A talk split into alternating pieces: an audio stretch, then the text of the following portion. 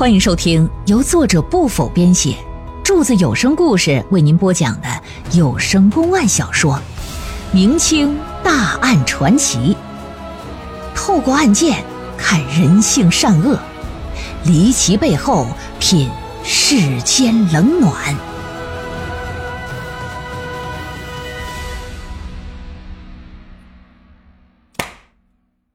二人这么一看。这小福啊，赤身裸体的搁那滋楞着呢。这俩女人一老一少，腾的一下，那小脸就红了。凡事还好，咋说？她是个寡妇，她吃过见过。那丫鬟小翠儿心说：“那什么玩意儿？那是啊啊，如意金箍棒啊，还是降魔除妖杵啊？那怎么那么什么东西？还打算仔细瞅瞅呢？”这凡事一把就给揽过来了，晚上睡觉门窗不关，还光着身子睡觉，像个什么话？明天等他娘过来，非得找他说道说道。带着丫鬟可就走了。第二天晚上，主仆二人再次巡视，就到了小福的房前，发现还是门窗未关。借着灯笼往里再一看，又是那样，赤条条、光秃秃啊！凡事一瞅，说这狗奴才是真不像话。不过今晚有风，他这样啊容易生病。他要生了病了，咱家可就没有人干力气活了。这么的，小翠啊，你进去，你给他把被子盖上吧。那主人让去，小翠哪敢不去？红着小脸进了屋，来到床前，那眼睛啊半闭半睁的，就给被子给盖上去了，一溜烟就跑出来。到了第三天晚上，小翠提着灯笼。来找夫人来了，说：“夫人呐，该去巡视了。”凡事呢，一副不慌不忙的样说：“这样，今天你累了一天了，你先休息吧，小翠儿，我一个人巡视一圈得了。”啊啊，那行吧。这丫鬟把灯笼就交给他。过了能有一个小时吧，这凡事独自一人提着灯笼，前后院来回巡视。当到了小福住的房屋前的时候，跟前两天一样，一看还是门窗大开，这小子赤身裸体躺床上正睡呢。凡事见状，先是打外头将窗户给关上，之后又进这屋来，把门就也带上。俗话说得好啊，灯下看美人，越看越精神呢。打着灯笼来到床前。借着发亮的这个亮光，一看小福那身体，那也是眼珠子烁烁直冒绿光，血液在加速流动。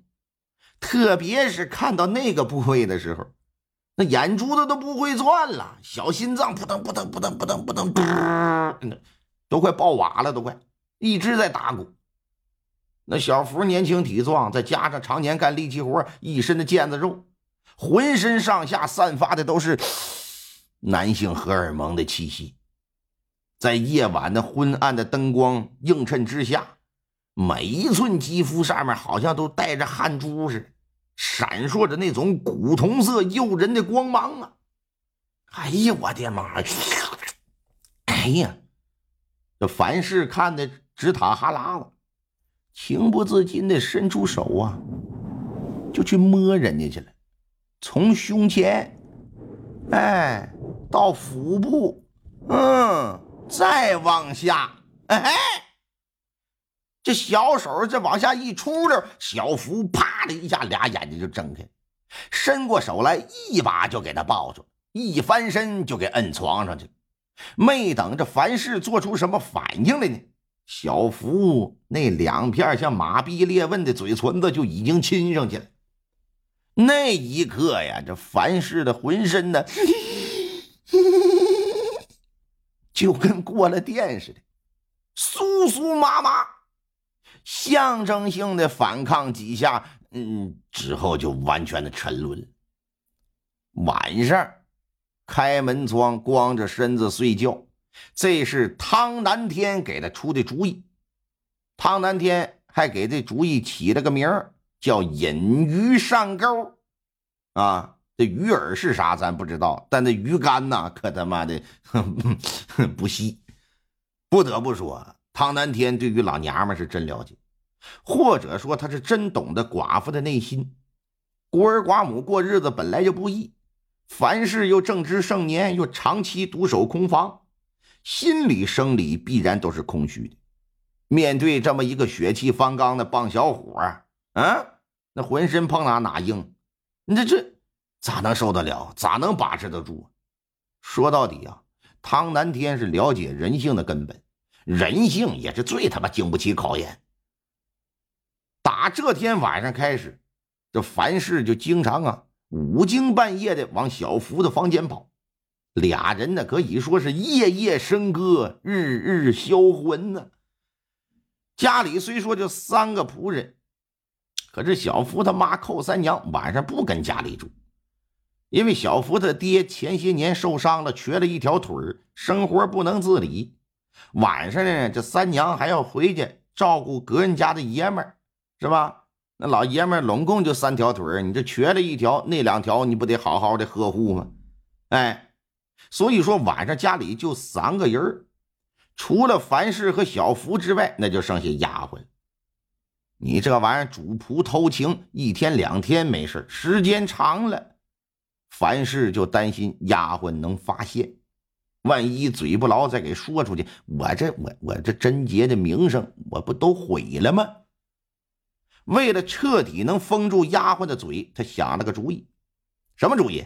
哼，给丫鬟也拖下水了吧，让她也知道做真正的女人究竟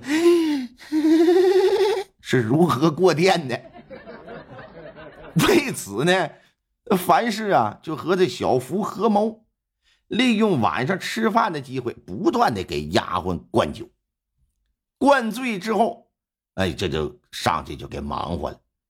等第二天早上，凡事假装捉奸，这丫鬟是跪地求饶啊。凡事一看，就把他和小福的事也说了，还表示以后咱仨呀就他妈在一起过吧，谁也别往外声张啊。这丫鬟小翠儿，你未婚先失身，这当然不可能舔着脸往出说呀。心里即便不愿，但也能答应。